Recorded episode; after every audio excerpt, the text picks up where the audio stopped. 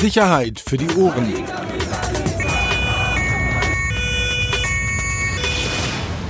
Der Podcast aus Berlin. Herzlich willkommen. Sicherheit für die Ohren. Hashtag Sifo. Hashtag, Hurensohn Podcast. Hashtag, du bist echt, du bist echt ein Depp. Also wir nehmen heute hier auf, auf gut Glück. Wir haben keine Kopfhörer. Es ist das erste Mal, dass ich ohne Kopfhörer aufnehme und wirklich nur auf, auf dieses Display gucke und ich weiß nicht, wie der Sound ist. Es tut mir leid. Ja, wie ging's vorher los? Oh, Rossi, ich habe Schlüssel vergessen. Ich bekomme nicht in den Raum. Ja, rein. aber ich habe keine. Speicherkarte. So, und jetzt habe ich hier diese iPod, äh, iPad, äh, iPhone-Kopfhörer und die passen natürlich nicht in dieses Zoom-Aufnahmegerät und das macht mich aggressiv, weil ich nicht weiß, wie wir klingen und du weißt, ich möchte immer einen guten Sound haben. Dir ist es ja scheißegal. Du sagst ja, Content ist wichtig. Ich sitze hier gegenüber und ich finde, du klingst wirklich sehr gut. Richtig gut. Ja, hm, so. Wie geht's dir? Nicht so laut, du schlägst schon aus. Wie geht's dir? Ja, gut geht's. Ja? Absolut. Ich war bei den Höhenrettern letzte Woche. Interessiert dich nicht, ich weiß. Es ist wieder so eine Regionalgeschichte, aber interessiert uns Höhenretter. Was, was interessieren unsere Hörer Höhenretter bei der Brandenburg Polizei? Es hätte ja sein können, dass am Wochenende, jetzt nicht lachen, dass am Wochenende Umweltaktivisten hier auch wieder bei uns irgendwas besetzen. Braunkohle, Bagger und so. Es hat sich aber alles im Westen abgespielt. Und dann wären die Höhenretter zum Einsatz gekommen. Es war super. War gutes Klettertraining, gute Jungs alles. Kletterer, Taucher, die sind alles in einer Person und machen nebenher ihren normalen Job und machen das sozusagen im Nebenamt. Und du bist auch mit hochgeklettert? Ich durfte nicht. Was hast du denn da gemacht? Hast du mitgemacht. was? Ja, genau. Hm, Genau. Ich habe mir das mal geguckt, wie man, ja, weißt du, wie man so einen Störer aus der Baumkrone rausholt, ohne dass er runterputzelt? Mit ihm reden? Nee, funktioniert nicht. Hier, Dings ist auch so ein Industriekletterer. Wie heißt er? Marco Steiger. Genau. Doch. Der, Ja, und wie holt man den jetzt runter? indem man das übernimmt, wo er sich eingebunden hat. Ja, das ist gar nicht so einfach. Also ich blick da nicht durch. Absicherungsseile hier, Absicherungsseile da. Du, der darf dir ja nicht runterfallen. Stell mal vor. Stell mal vor, du gehst bei Tesla, wir hatten das ja hier im Baum im Februar. Dann sitzen die da an den Baumkronen. Jetzt hol die mal runter. Ohne dass sie runterfallen, weil du weißt, was dann los ist. Wenn einer runterfällt, der vorher von der Polizei irgendwie äh, Absolut. angekniebelt wurde. Von daher gar nicht so einfach. Gar nicht so einfach. Absolut. Spannende Geschichte, morgen im Blatt, heute Abend schon in meiner Instagram-Story. Weiß ich gar nicht, wo ich zuerst Weiß ich gar nicht, wo ich nachschauen soll. Ja, du Arsch. Instagram. So, sonst so? Sagt dir das was noch? Sonst nix? Hast du Geschichten? Wir wollten ja schon länger einen ähm, aufnehmen, ne? Wir wollten ja eigentlich am Dienstag, ähm, am Dienstag gab es einen zeitlichen Hintergrund. wollten wir, Chris Ares hat aufgehört. Hast du ja, gelesen? habe ich getwittert, also sozusagen geretweetet. Spannend. Absolut. Ähm, natürlich- Wobei ich habe ein, zwei Portale gelesen, wo man sagte, dass man abwarten sollte. Also wohl Leute aus seinem Umfeld, die sich wohl zurückgezogen haben. Also abzuwarten bleibt, inwieweit das jetzt wirklich nachhaltig ist. Oder So. ob er nicht doch wieder einsteigt. Ne? Aber er hat zumindest irgendwie alle Profile gelöscht. Genau. Also für die, die ihn nicht kennen, einer der wichtigsten Protagonisten sozusagen der neuen Rechten. Chris Ares, glaube ich, seit fünf Jahren irgendwie im, wenn man das so sagen kann, in Anführungsstriche, im, Business, rechter hip Rapper? rechter Rapper, also rechtsradikaler kann man das schon. Ja, auf jeden Fall Beobachtung, unter Beobachtung der Sicherheitsbehörden und ziemlich große Social-Media-Kanäle. Äh, War hier zuletzt auch bei, der, bei den Großdemos hier in Berlin Ja. Äh, mit dabei und ähm, ja, hat mehr oder weniger auf Telegram, ich habe es ähm, gelesen gehabt, seinen Rückzug verkündet. Man müsse mehr miteinander reden, sagt er. Hm. Naja, mal gucken, aber tatsächlich, mal sehen, wie lange das, Apropos miteinander reden. ja.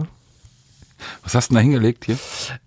Ähm, also wir wollten ja aufnehmen zu der, äh, wegen der Razzia bei Arafat Abu Chaka in Kleinmachnow. Offensichtlich, wenn ich ja so Twitter verfolgt hatte, hattest du und, und, und Spiegel TV, ihr hattet ja eine Exklusiveinladung. Können wir darauf gleich nochmal eingehen? Das ist, das ist ja, das ist ja offensichtlich. Das ist ja offensichtlich, du bist so schlecht, dass, du bist so schlecht. dass, ähm, dass ihr dabei sein solltet. Also Boah, ey, in wirklich, hör mal Deutschland auf, gibt es die Unschuldsvermutung, nur leider Nein, nicht ganz für kurz, uns. sag doch mal bitte, entweder schon, wenn du was vorliest, was du vorliest, und dann lass uns das entweder besprechen, oder wir gehen nochmal kurz den, den Dienstag durch. Und hör auf, so eine Scheiße zu erzählen. Wann Sollten bist du das letzte Mal um 5 Uhr aufgestanden eigentlich? Sein. Sag mal ganz ehrlich, es es war nicht 5 Uhr, ich bin um 4.30 Uhr aufgestanden. Ähm, genau, nein. Also wir wollten am Dienstag, lassen uns einmal wirklich inhaltlich, finde ich, drauf eingehen, äh, weil es ja in den letzten Tagen ja auch äh, nicht nur die Presse, sondern auch ja Social Media äh, beschäftigt hat. Eben gerade nochmal ein, ein Statement eines Rappers Ali Boumaier veröffentlicht worden. Ähm, genau, Dienstagmorgen ähm, groß angelegte Razzia, eben nicht nur bei Arafat Abu Shaka, sondern insgesamt äh, vier Tatverdächtige ähm, insgesamt 18 Wohnorte beziehungsweise Gewerberäume, die durchsucht ich wurden. war auch tatsächlich überrascht über die hohe Anzahl an Polizisten. 300 waren 300, ich, ne? genau. 300 Beamte. Äh, ich kann gleich noch mal was sagen zu dem Einsatz bei Arafat in Kleinmachnow. Da war natürlich von der Anzahl her neben der Puderstraße, den Büroräumen von ihm, äh, war die größte Anzahl. Aber das war schon, ähm, das war schon massiv. So. Also ich habe bei dem Kollegen Meyerheuer die Fahrzeugkolonne gesehen, die da abgebogen ist auf das Grundstück und es war schon Genau, also auf das Grundstück auch äh, draufgefahren.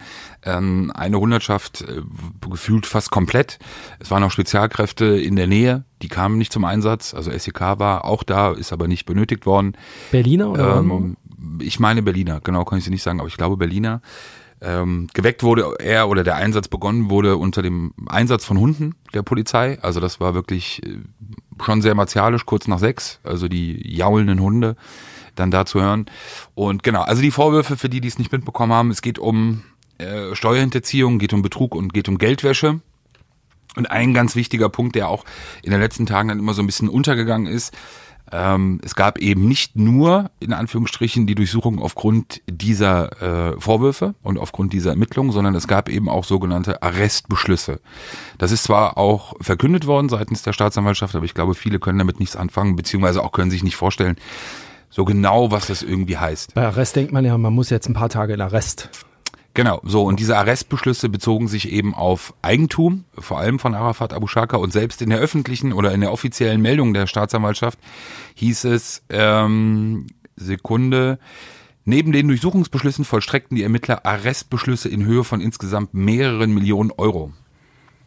Das ist deshalb so wichtig und deshalb auch ähm, falsch, dass es untergegangen ist in der Bewertung dieser Angelegenheit oder auch in der Bewertung der Durchsuchung, weil das eben auch schon zeigt, wie weit Ermittler sind und wie weit sie eben auch mit ihren Ermittlungen schon vorangeschritten sind, dass sie eben nicht nur durchsuchen aufgrund von ähm, aufgrund eines Anfangsverdachtes oder aufgrund von Hinweisen oder vielleicht auch aufgrund von Aussagen, die sie bekommen haben, da können wir gleich auch nochmal drauf eingehen, ähm, sondern eben aufgrund von wirklich langwierigen Ermittlungen, die so weit sind, dass sie diese Arrestbeschlüsse eben sozusagen dann auch vollstrecken. So, unserer Info nach ging das dann so weit, das hat man ja teilweise auch gesehen, dass Schuhe, also das Schuhlager von, von Arafat in Kleinmachnow ausgeräumt wurde. Da ist noch unklar, ob das da auch eben um diese Arrestbeschlüsse geht, weil es eben auch ein, auch ein werthaltiges Eigentum ist. Was, was für ein Schuhlager? Na, er hat es doch einmal bei Instagram gezeigt und da gibt's auch eine Verbindung zu dem Berliner Laden, äh, Schuhladen Overkill. Also für alle, die äh, da in der Szene unterwegs sind, wird der Laden ja was sagen. Ein, ein sehr florierender, guter Laden. Ähm, gab seit langem immer schon wieder Hinweise darauf, dass es Verbindungen, auch geschäftliche Verbindungen gab äh, zu Arafat. Und einmal zeigte er das doch in seinem, in einer Story unten äh, in, im Kellerraum, ein unfassbar riesiges Schuhlager, das da Was ja per se jetzt erstmal nicht verboten ist, wenn jemand Geschäftsbeziehungen hat. Sagt ja keiner. So, aber die Frage war ja jetzt nur, warum diese Schuhe mitgenommen wurden. Sind die Schuhe mitgenommen worden, weil sie eben sozusagen einen Wert darstellen und eben deshalb auch sichergestellt ja, ja, wurden? Bestimmt, also. Oder weil es ja möglicherweise eben auch die Ermittlungen auf sich auf diese geschäftlichen Aktivitäten ähm, beziehen. So, dazu muss man wissen, dass einer der Chefs von äh, Overkill vor kurzem auch vor Gericht stand wegen Drogenhandel. Hat, gibt keine Verbindung, also jetzt keine Verbindung jetzt in diesem Fall zwischen diesen beiden Parteien. Aber ähm, das ist wie gesagt noch unklar. Jedenfalls hat man das Schullager mitgenommen. Genauso auch in der Puderstraße das komplette Musikstudio mitgenommen. Ähm, auch da gibt es zwei Möglichkeiten, entweder um Eigentum sicherzustellen oder es gab nochmal ein Ermittlungsverfahren vor einigen Monaten, das angestrengt wurde, eben weil die Firma, die diese äh, das Musikstudio eingerichtet hatte, eine Anzeige erstattet hatte. Da gab es Streitigkeiten auch zwischen dieser Firma und Arafat. Deshalb auch da gibt es zwei Möglichkeiten. Jedenfalls, sie haben vieles mitgenommen. Die Arrestbeschlüsse aber, wie gesagt, in mehreren Millionen. Das heißt, Eigentum, Konten werden eingefroren, ähm, Gelder werden eingefroren das Eigentum, ähm, das eben da ist, ob das Autos sind, ähm, ob das Immobilien sind, ob das andere werthaltige äh, Gegenstände sind, Sachwerte sind, werden halt eingefroren. So und das geht eben nicht. Wir kommen ja gleich noch dazu. Wenn du sagen wir mal ganz am Anfang von irgendeinem Ermittl Ermittlungsverfahren bist, sondern wie gesagt, es zeigt, dass du einfach da schon sehr, sehr weit bist als Behörde eben auch, dass du diese Beschlüsse sozusagen vollstrecken kannst. Ähm, ein Grund, warum das auch geschehen ist, das hatten wir, glaube ich, in einem unserer Artikel auch geschrieben, das muss man eben auch dazu wissen. Arafat hat eben in den letzten Monaten bereits versucht oder hat eben auch Schritte unternommen, um Eigentum umschreiben zu lassen, beziehungsweise so auch, ähm, ja, sozusagen, wie soll man das, also es geht um Immobilien, die in seinem Besitz waren, auf die mittlerweile eine, eine Grundschuld ist und auf andere Personen eben und das von Ermittlern eben auch so gesehen wurde, dass man vermutet hat, dass da eben Eigentum zur Seite gebracht werden soll oder vor dem Zugriff des Staates gerettet werden soll, möglicherweise mit Strohmännern oder mit anderen Leuten, die eingesetzt werden, um eben, wie gesagt, diesen Zugriff zu retten oder zu umgehen. So, aber per se muss man sagen, ein, ein, ein ganz herber Schlag eben, vor allem eben aufgrund dieser Restbeschlüsse. Wenn man sich die, Ort, die Örtlichkeiten anschaut, äh, einige Adressen, die durchsucht wurden, da geht es um eine Baufirma. Ähm, einer der Haupthintermänner dieser Baufirma ähm, ist ein langjähriger Geschäftspartner von Arafat, äh, Yavuz A. Das kürzen wir jetzt mal ab, weil diese Person eigentlich im öffentlichen Leben keine Rolle spielt. Javus A., der eben aber auch schon seit Jahren im Visier der Ermittler ist. War das die Adresse hier in der Nähe? Da gab es oh. zum Beispiel eine Adresse hier in der Nähe, da gab es äh, auch in, am Cottbusser Damm eine Adresse, da gab es noch eine andere Adresse in Neukölln, dann gab es eine Adresse nahe der Grenze zu Brandenburg, äh, zu Schönefeld fast schon. Ähm, und wie gesagt, die, das waren alleine, glaube ich, fünf Adressen, die durchsucht wurden. Vor Ort war das. Wollte ich gerade sagen, wie, wie war es denn vor Ort? Guck mal, ein, ein Vorwurf, wir, wir gehen ja gleich auf, hat, hat ja ein Statement auch dazu abgegeben danach, via Instagram auch, vielleicht können wir das nochmal einzeln dann durchgehen, weil da teilweise wirklich doch sehr absurde Sachen drin stehen und auch da, du hast ja gerade den Vorwurf erhoben, äh, wir wären von der Polizei mitgenommen worden oder die Polizei hätte uns mitgenommen. Also jeder, der in dem Job unterwegs ist und jeder, der auch als Journalist unterwegs ist, ähm, weiß, dass es das nicht gibt. Ja, es gibt es, wenn ich irgendwelche Shisha-Kontrollen mache, teilweise in NRW oder auch in Berlin. Rocker, erinnere dich an Rocker. Das gab Medientermine, so, ja, aber es ist. Dass man dann, ne? Ja, aber es ist jetzt, das, man Denn, muss wenn, ja dann, wenn es politisch gewollt ist, habe ich immer das Gefühl gehabt, dann äh, kriegt man ja, aber dann ist ja auch nicht so, wenn es politisch gewollt ist, dass irgendwie ein Medium angerufen wird und dann gesagt wird, so, wir wollen unbedingt, dass du dabei bist, sondern um die größtmögliche Öffentlichkeit herzustellen, willst du dann ja auch natürlich eine breite Öffentlichkeit. Das heißt auch eine breite Anzahl von Medien. Und ich kann nur sagen, dass äh, wir an dem Morgen, ja, Spiegel TV und wir waren vor Ort, wir waren vor Ort, bevor der Einsatz begann. Für mich ist das auch ziemlich logisch und auch äh, ziemlich klar, wenn man jahrelang in diesem Bereich recherchiert finde ich, ist es auch dann die Aufgabe, dass man rein sportlich sowas auch schon mitbekommen sollte als Journalist. Das muss der Anspruch eben sein an sich selbst. Äh, wir waren recht lange alleine. Wir wollten eigentlich auch gar nicht. Twittern. Wie haben denn die Beamten auf euch reagiert? Ich meine, das ja. Guck mal, also wir haben ja, ich will mal so sagen, um 6.03 Uhr begann der Einsatz und ich war mit den Kollegen, also mit unseren Kollegen, zwei hatte ich dabei, 5.45 Uhr waren wir da. Ähm, ich glaube, jetzt nicht falsch verstehen, aber wir haben uns in der Viertelstunde, glaube ich, unauffälliger verhalten als mancher Beamter, der in dem Umfeld des Hauses dort rumlief und ähm, oder rumfuhr. Voraufklärung gemacht hat. Voraufklärung oder das mit brennendem Licht im Bulli saß und so. Also, naja, also wir saßen halt da und haben natürlich auch entsprechend in einer Seitenstraße gewartet. Das gehört auch dazu, bis der Einsatz losgegangen ist. Du stellst dich ja nicht um kurz vor sechs vor das Tor und wartest dann, bis die Polizei kommt. Nein, sondern du wartest eben, so finde ich, wie sich das gehört dann, ähm, dass der Einsatz eben losgegangen ist. Und wenn du dann merkst, nach ein paar Minuten, okay, alles klar, jetzt hat sich das hier schon so einigermaßen akklimatisiert, die Maßnahmen beginnen, dann dann gehst du dann eben auch vor. So, und dann sind wir vorgegangen, auch zum Tor. Natürlich immer öffentliches Straßenland. Ähm, ja, einige Gesichter waren überrascht. Die Pressestelle war auch recht schnell vor Ort. Ähm, oder die Pressemobil der Berliner Polizei war recht schnell vor Ort. Ähm, manche haben gelacht. Man kennt ja auch manche Leute irgendwie vom Sehen jetzt auch schon seit ein paar Jahren. Wie gesagt, manche haben gelacht, manche haben erstaunt geschaut, aber äh, es spielt doch keine Rolle für sie, also im Endeffekt. Und ähm, einen soll auch nicht Aber so du tun. weißt, du weißt wir ja, dass ganz das kurz hier, dennoch wir leben jeden Morgen davon, dass äh, unser Kollege, der Nachtfloh, jede Nacht unterwegs ist und natürlich auch sehr schnell und sehr früh an irgendwelchen Einsatzgeschehen ist. Davon leben wir und davon lebt das Blatt, davon lebt es online, dass man eben diese Fotos hat. Der Vorwurf, der dann konstruiert wird, dass man eben mitgenommen wird, ist halt absurd. Da habt das ja auch gesehen, natürlich ähm, bei einer Anwältin auf, aus NRW, Dr. Arabella Poth, die sich ja auch immer wieder gerne zu solchen Themen äußert und auch ja einige Personen aus dem Milieu verteidigt, die dann ja auch äh, sozusagen orakelt hat, dass, dass man von der Polizei mitgenommen wird. Nein. So, und das sage ich jetzt nicht nur, weil ich es nicht anders sagen kann, sondern weil es einfach Bullshit ist.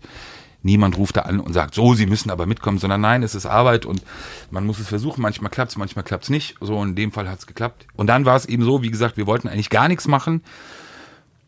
Und dann, ich glaube, so um acht oder so oder um Viertel nach acht die Maßnahmen liefen. Es war natürlich auch öffentlichkeitswirksam, weil die Straße war teilweise nicht abgesperrt, aber zugestellt durch die ganzen Polizeieinsatzfahrzeuge.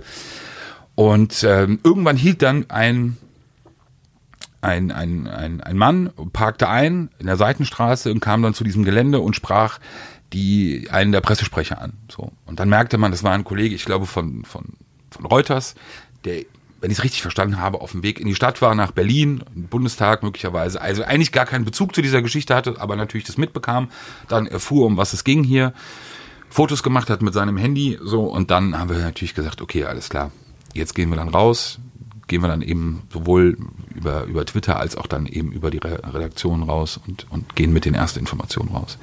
Eigentlich äh, war das jetzt gar nicht so geplant oder gar nicht so gedacht. Genau. Aber das Mitnehmen, also es ist kein Embedded äh, Journalismus und es gibt auch in der Tat einige, das gab es äh, im Nachgang. Wir haben auch ein kleines Stück dazu gemacht. Es ist in der Tat so gewesen, dass äh, am selben Nachmittag es bei der Staatsanwaltschaft schon böse Stimmen gab oder innerhalb der Staatsanwaltschaft böse Stimmen gab, so nach dem Motto, dass man den Eindruck hatte, dass Arafat Abu Shaka von dem Termin gewusst hat. Den Eindruck hätte er jedenfalls vermittelt an dem Morgen und auch während der Maßnahmen. Ähm, da ist dann auch der Verdacht geäußert worden, möglicherweise hat er den Hinweis aus, äh, aus Medienbereichen oder aus Personen des Journalismus bekommen, was natürlich auf uns beide bezogen ist, jetzt auf Spiegel TV und uns natürlich absoluter Unsinn, wenn man sich so ein bisschen die Melange und die Situation da anschaut. Und ich glaube auch nur, dass es so ein, ähm, dass es so ein Abwinken von einem selbst war, weil auch das stand in dem Artikel in den letzten Wochen und Monaten, ist doch sehr unterschiedliche und kontroverse, auch intern Auffassungen darüber gab, ob diese Maßnahmen, die am Dienstag stattgefunden haben, nicht zu spät stattgefunden haben und nicht durchaus hätten früher stattfinden müssen, ähm, aufgrund der Verdachtsfälle und aufgrund der Erkenntnisse, die man bereits eben vor Monaten schon hatte. So. Und spätestens seit dem Prozessbeginn am 17. August, äh, Prozessbeginn gegen Arafat und drei seiner Brüder, wegen der Geschichte unter anderem einschließen und versuchte räuberische Erpressung von Bushido, war klar, dass es weitere Erfahren gibt. Das ist vor Gericht, vor Prozess geäußert worden. Äh, man hat Akteneinsicht in diese Verfahren beantragt. Frau Leister von der Staatsanwaltschaft hat ganz klar gesagt, nein, geht nicht, ist auch nicht vonnöten, hat keinen Bezug zu diesem Verfahren, zu dem Prozess. Und äh, man wolle die, Gefähr die, die äh, Verfahren nicht gefährden. Und außerdem liegen sie auch bei anderen Behörden. So, das heißt, du musst da gar nichts mehr gewusst haben, sondern die, die Gewissheit, dass da noch mehr ist oder noch mehr kommt, äh, war spätestens dann während dieses Prozesses klar. Nochmal zum Polizeieinsatz. Also ich glaube, in dem Moment, wo da auch das Pressemobil aufschlägt, weiß man eigentlich auch, dass offensichtlich die Polizei ja auch schon mit Medien vor Ort gerechnet hat. Weil wir wissen ja selbst, dass so eine Lage, da fahren die ja nicht ad hoc raus, nachdem sie angerufen werden, sondern die fahren dann raus, wenn sie sich am Vortag oder Wochen, Tage vorher schon überlegt haben, könnte da möglicherweise Presse aufschlagen. Und dann sind die auch eben um 6 Uhr, weiß ich nicht, 15 oder wann auch immer dann vor Ort. Das sind ja keine Ad-Hoc-Sachen, also von daher. Genau. Und da auch nochmal zu den beiden Örtlichkeiten. Wie gesagt, wer das nicht kennt, da in Kleinmachnow, das, das Anwesen, in dem Arafat äh, ja immer noch lebt und das durchsucht wurde, das liegt direkt auf einer Hauptstraße, Zehlendorfer Damm ähm, eine Hauptstraße sozusagen durch Kleinmachnow durch, die aber auch nach Berlin führt, dann wiederum, das heißt morgens Berufsverkehr, äh, Pendler, Leute, die in, in Kleinmachnow leben. Und ich kann nur sagen, auch von anderen Terminen, als ich vor Ort war, es war fast jedes Mal so, dass irgendein Kollege irgendeines Mediums auf dem Weg ins Büro war oder zur Arbeit oder zu einem Termin war, die Polizeimaßnahmen, die man eben automatisch dort sieht, weil nicht alle Einsatzfahrzeuge auf das Gelände fahren, sondern eben entweder auf der Hauptstraße stehen oder in Seitenstraßen. Das heißt, ähm, es geht gar nicht an dir vorbei, sind diese Maßnahmen dann früher oder später sowieso immer bekannt geworden. Also beziehungsweise, äh, wenn jemand dann gehalten hat und nachgefragt wurde. Okay, kommen wir mal auf die Reaktion. Genau. Oder? Also es, es gab dann eine Instagram-Story von Arafat dazu.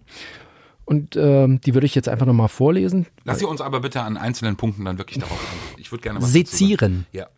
Also, erster Abschnitt. In Deutschland gilt die Unschuldsvermutung, nur leider nicht für uns.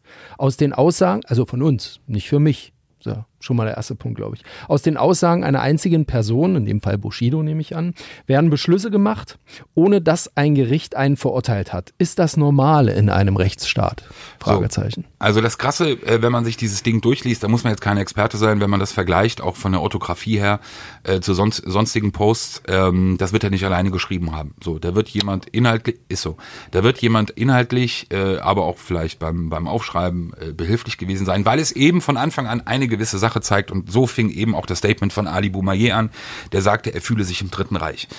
Ich weiß nicht, wie oft wir schon darüber geredet haben. Ich kann hier an der Stelle nur mal den Hinweis geben, geht auf Twitter, abonniert den Kanal von äh, Ahmad Omerate aus, aus NRW, Wirtschafts- und Islamwissenschaftler, der sich zu dieser Thematik... Omeirat. Nein. Äh, zu dem Thema Stigmatisierung ähm, und eben auch Clankriminalität äh, sehr differenziert immer wieder äußert, auch gerade in den letzten Tagen das getan hat. Und wie oft wir hier schon darüber gesprochen haben, ich kann es nicht mehr hören, dieses Thema Opferrolle, Opfermythos, Sippenhaft, wir werden in Sippenhaft genommen, Dritte Reich, die Leute nehmen uns auseinander. Das werden wir gleich nochmal vertiefen. Um auf den Vorwurf einzugehen, erstmal setzt es ja voraus, äh, dass alle diese Maßnahmen, die am Dienstag stattgefunden haben, aufgrund der Aussage von Bushido stattgefunden haben. Was wir zum jetzigen Zeitpunkt schon sagen können, ist, dass es nicht stimmt. So, es gab Aussagen, die offenbar auch bei einzelnen Verfahren, es sind ja wie gesagt sehr, sehr viele Verfahren, die am Dienstag dazu geführt haben, dass es Durchsuchungen gab. Ähm, in Einzelverfahren gab es offenbar Aussagen, die dazu behilflich waren oder die geholfen haben, diese äh, Verfahren weiterzuführen oder fortzuführen aber nicht eben nicht in Gänze. Der Rest dieses Absatzes ist natürlich absoluter Unsinn. Ja, natürlich reichen Aussagen und Erkenntnisse aus, um Beschlüsse zu bekommen, um zu durchsuchen. Genauso wie letzte Woche bei wie viele Polizisten in München durchsucht wurde, wo es, äh, glaube ich, einen Kronzeugen gab, der am Anfang dieses Verfahren in Gang gesetzt hat. Das nennt man Rechtsstaat. So, um Beschlüsse also, zu bekommen. Also um das mal deutlich zu machen, wenn jemand sagt, Peter Rosberg hat eine scharfe Waffe zu Hause und es deutet einiges darauf hin, dass es möglicherweise doch so ist, deine Lebenssituation, weil du irgendjemandem gesagt hast, ich werde dich umbringen, dann kann es schon schon mal sein, dass die Polizei morgens um sechs klingelt oder nicht klingelt und die Tür aufmacht, um reinkommt, um deine Wohnung zu durchsuchen, ob da tatsächlich eine scharfe Waffe ist. Richtig, aber der Unterschied ist, was ja hier suggeriert wird und was du gerade eben auch gesagt hast in dem Beispiel, es ist eher nicht so, dass irgendjemand, egal um wen es da irgendjemand zur Polizei geht. Nein, nicht irgendjemand. In dem, ich sag ja, und da, nehmen wir mal an, es wäre jemand aus deinem privaten Umfeld, der ganz genau detailliert sagen kann, der Rosberg hat da eine Wumme unterm Kopfkissen hinten genau, links. Aber, dann genau. ist das ja anders. Da kann ja nicht XY kommen und bei der Polizei anrufen und sagen, ich habe gehört, dass Peter Rosberg eine Waffe haben soll. Ja, aber das wird doch genau in diesem Absatz hier suggeriert. Genau, so das meine Motto, ich ja. Einer sagt nee, das, es muss schon, muss ja schon ein bisschen mehr Es sein. muss substanziell sein. Es muss eben natürlich eben nicht nur eine Aussage sein, sondern es gibt dann eben entsprechende Nachermittlungen.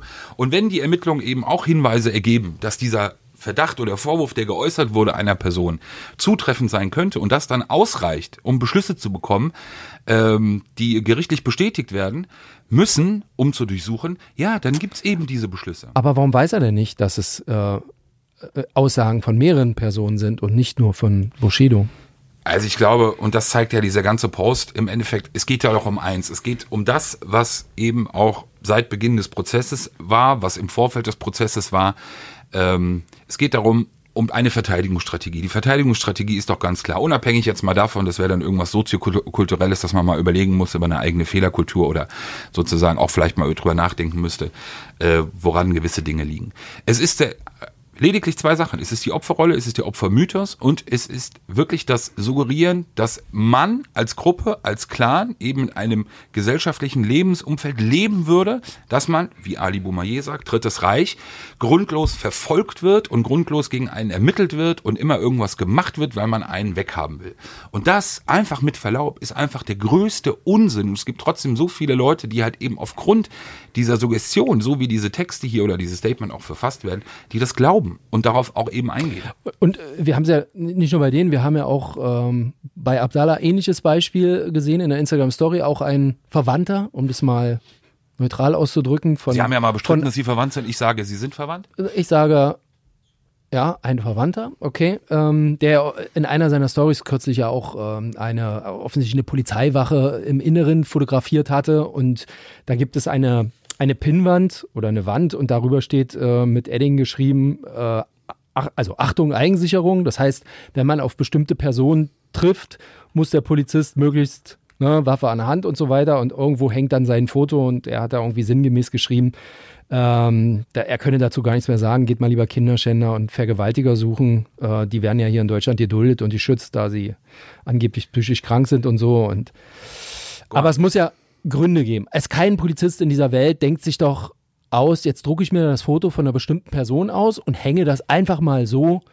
an unsere Wand in der Wache. Nein. Es ist ja das gleiche Prinzip.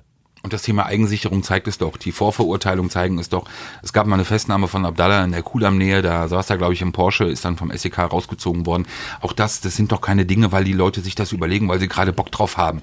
Es hat doch Gründe, so. Und es würde einfach es, es macht einfach keinen Unsinn und da oder keinen Sinn. Und da sage ich, ist es ja jetzt eines der ersten Male gewesen, dass eben auch ein Notar, ein Notariat mit durchsucht wurde ähm, bei dieser Razzia am Dienstag, weil ich habe das auch schon oft gesagt, einige Anwälte, gerade was diese Klientel angeht, was was diese was diese Familie angeht, was Clans angeht, eben dieses Spiel nicht nur mitspielen, sondern ich weiß es aus Gesprächen eben auch ihren Mandanten genau das so suggerieren, wie sie es auch erzählen. Ja, ihr werdet verfolgt und ihr werdet, äh, man will Exempel statuieren. Alles Unsinn. Und natürlich machen Anwälte das, um, um auch ihre Front zu schließen mit ihren Mandanten, um natürlich auch möglicherweise besser verkaufen zu können, warum man sie eben nicht mehr vor Verurteilung irgendwie ähm, bewahren kann. Im Endeffekt haben sich nur zwei Dinge verändert. Der Fokus der nicht nur der Öffentlichkeit, sondern der Strafvermittlungsbehörden hat sich eben in den letzten Jahren verändert. Gewisse Dinge, die über Jahre hinweg straflos Konsequenz, ohne Konsequenzen getan oder geduldet wurden, sind einfach jetzt in einem anderen Fokus. Und das eben nicht nur durch uns, sondern auch bei Strafvermittlungsbehörden.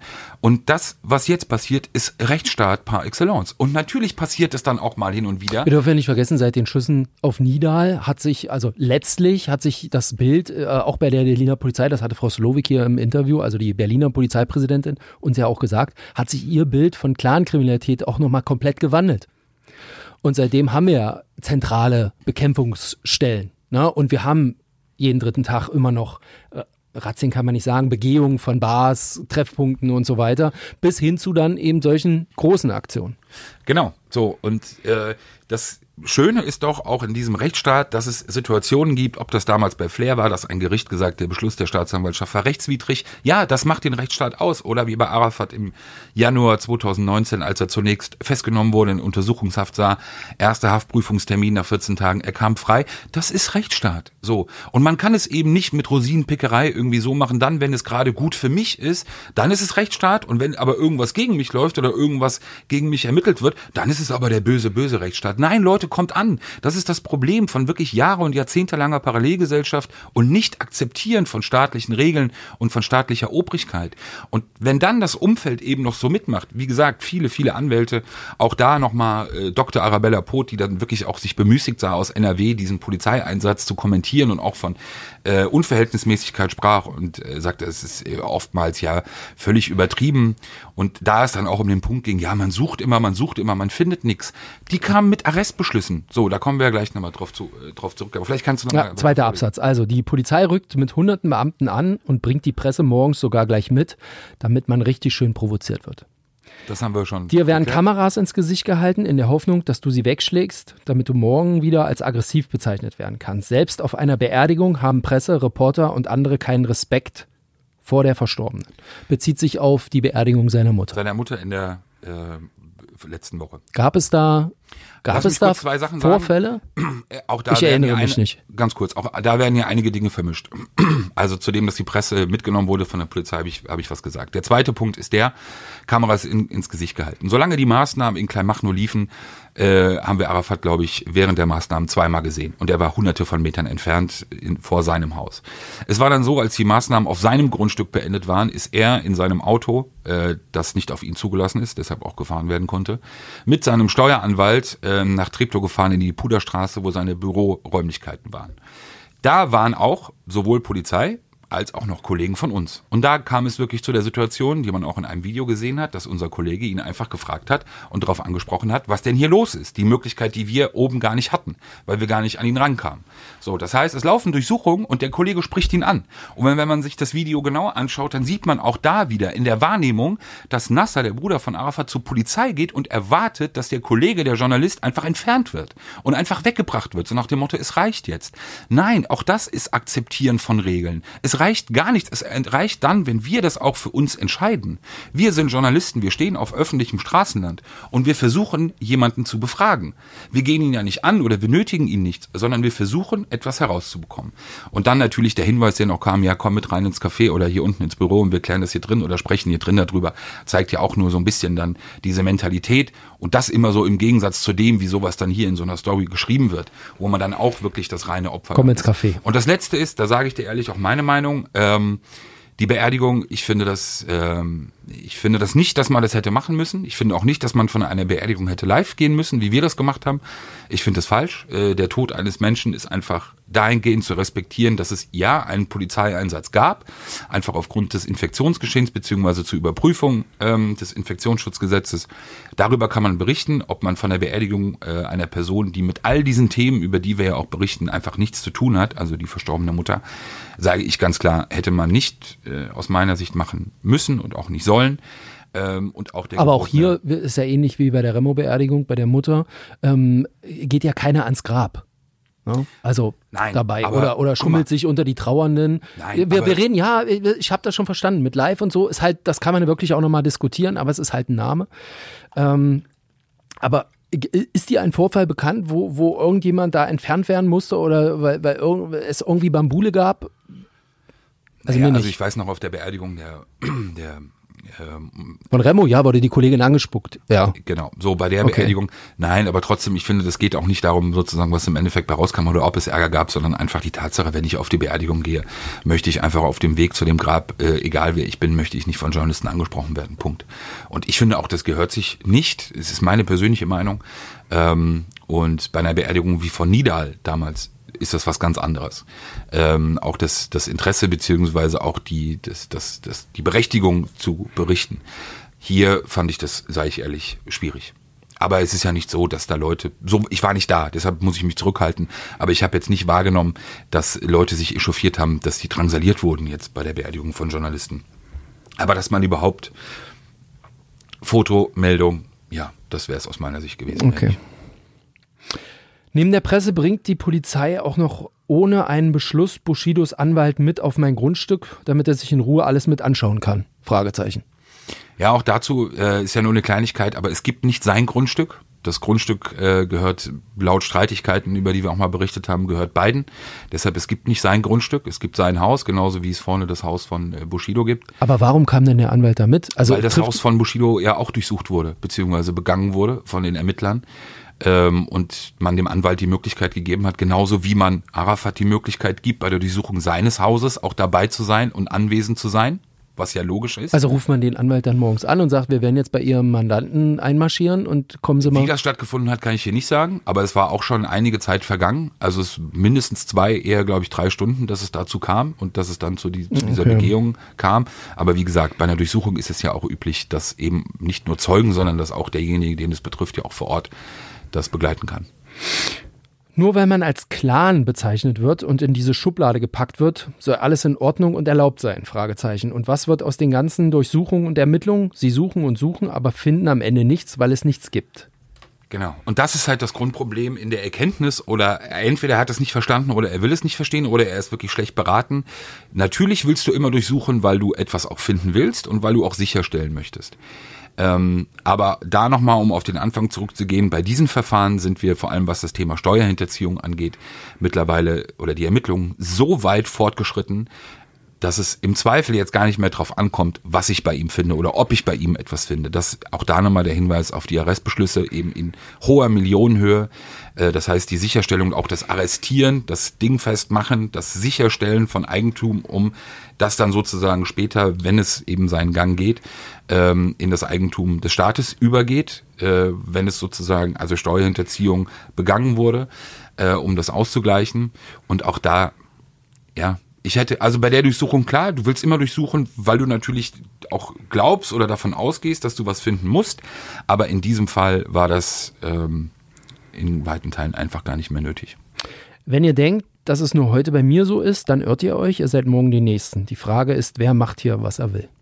Genau. Prognose. Da, das klassische äh, sozusagen Frontlager bilden, das ist ja sozusagen das, was ja seit Monaten gemacht wird. Das auch da wieder das äh, Exempel statuiert werden sollen, dass sozusagen ungerechtfertigterweise ähm, Dinge getan werden beziehungsweise gemacht werden sollen ähm, und dann natürlich den Schulterschluss zu suchen mit auch Leuten aus dem Milieu, das darf man nicht vergessen, gerade bei diesen Hinweisen. Ich kann nur sagen, dass, ähm, wie gesagt, gerade bei dem Part, bei dem Thema der Steuerhinterziehung, ich glaube, die Ermittlungen laufen seit über einem Jahr ähm, gegen Arafat. Wie gesagt, es gab große unterschiedliche Auffassungen darüber, was diese Maßnahmen angeht, die stattgefunden haben. Ähm, intern so. bei der Polizei heißt es, dass möglicherweise Corona dafür verantwortlich war, dass diese Maßnahmen nicht schon früher stattgefunden haben und möglicherweise dann auch mit anderen nochmal ähm, noch mal mit anderen Beschlüssen, ähm, was ihn und seine Person angeht. Jetzt hat man sich eben für diesen Weg entschieden, das heißt, so lange so zu ermitteln, ohne dass die andere Seite das eben wusste und mitbekommen hat und dann eben aber auch schon fast vor vollendete Tatsachen stellen.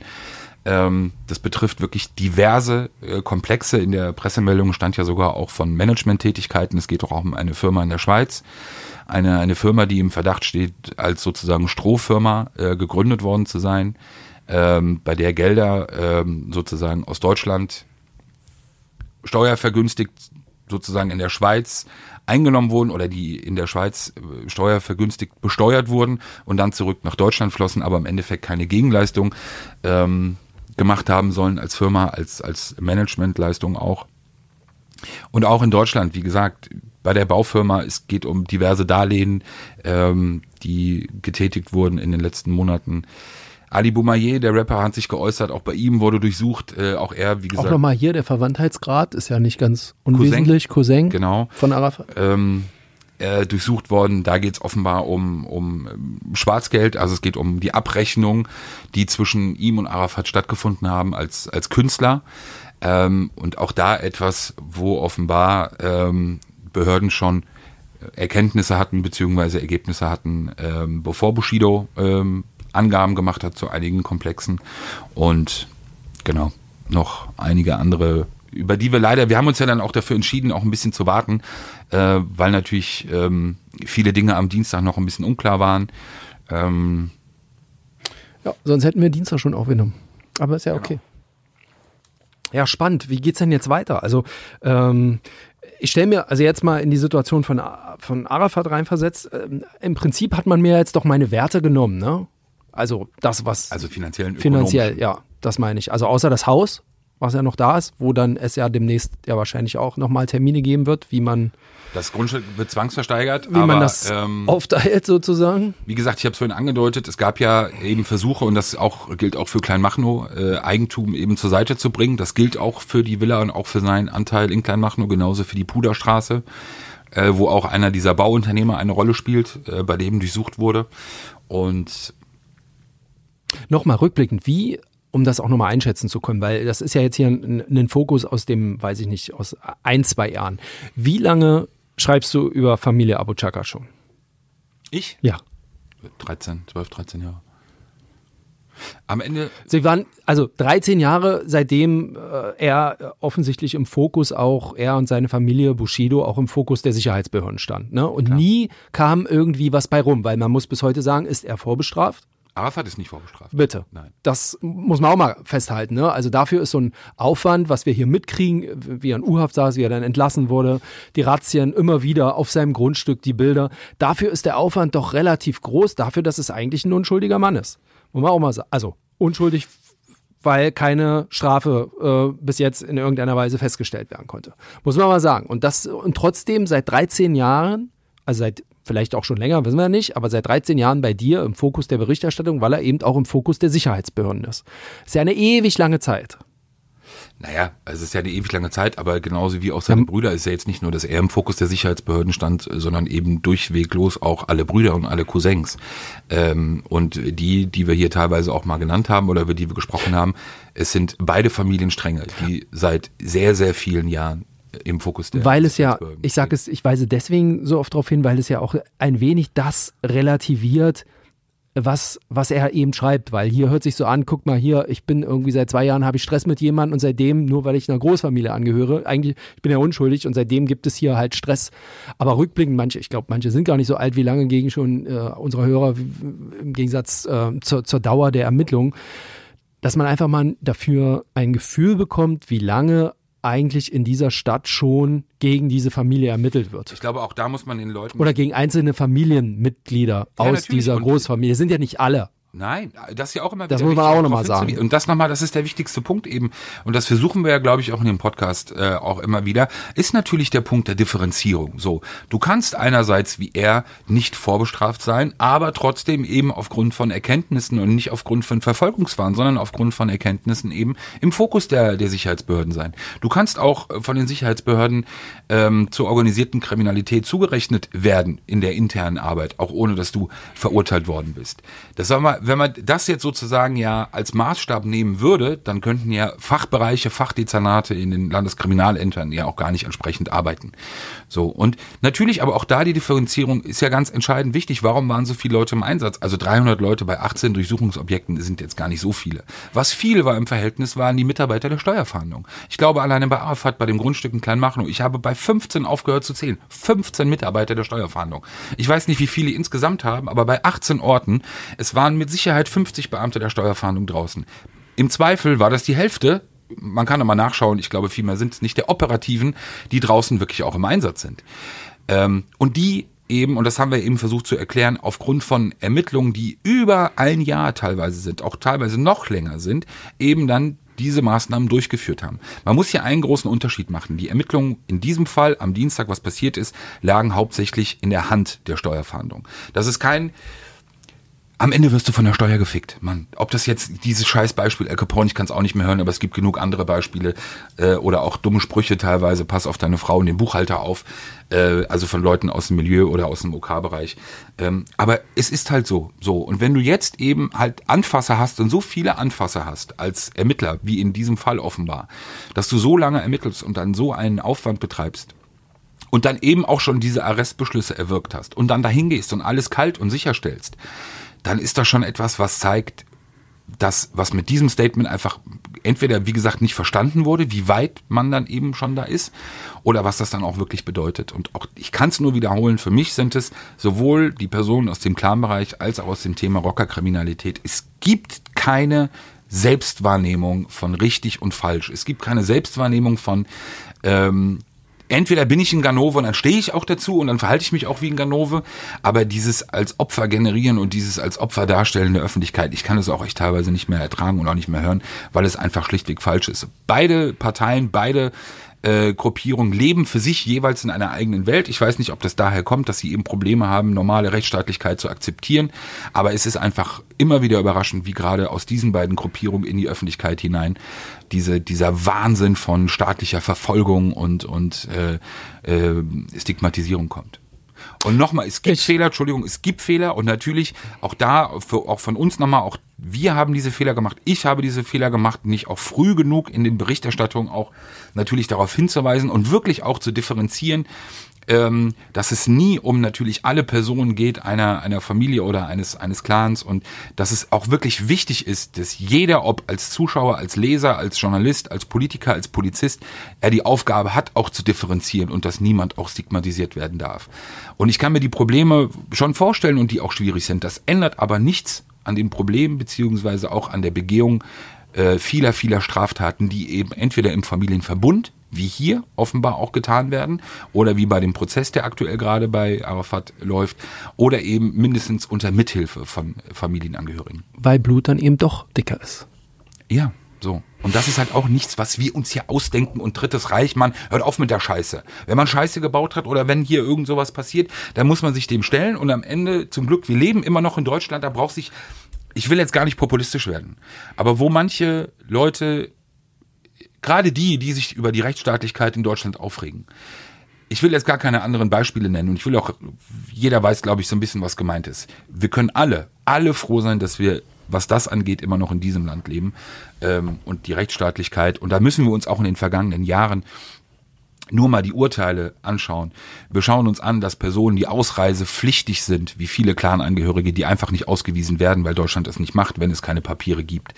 Äh, viele Haftstrafen, die nicht ausgesetzt wurden oder beziehungsweise nicht verhängt wurden oder in den offenen Vollzug Personen nach äh, der Hälfte der Strafe geschickt wurden. Der Staat hat lange, lange Zeit wirklich einfach sehr viel Verständnis gehabt aus meiner Sicht und auch viele Dinge, äh, Thema Resozialisierung, auch vielleicht erhofft, das Ergebnis sieht man an manchen Bereichen, aber ich glaube, dass das auch mit dazu geführt hat, dass einfach in der Selbstwahrnehmung vieles, vieles falsch läuft.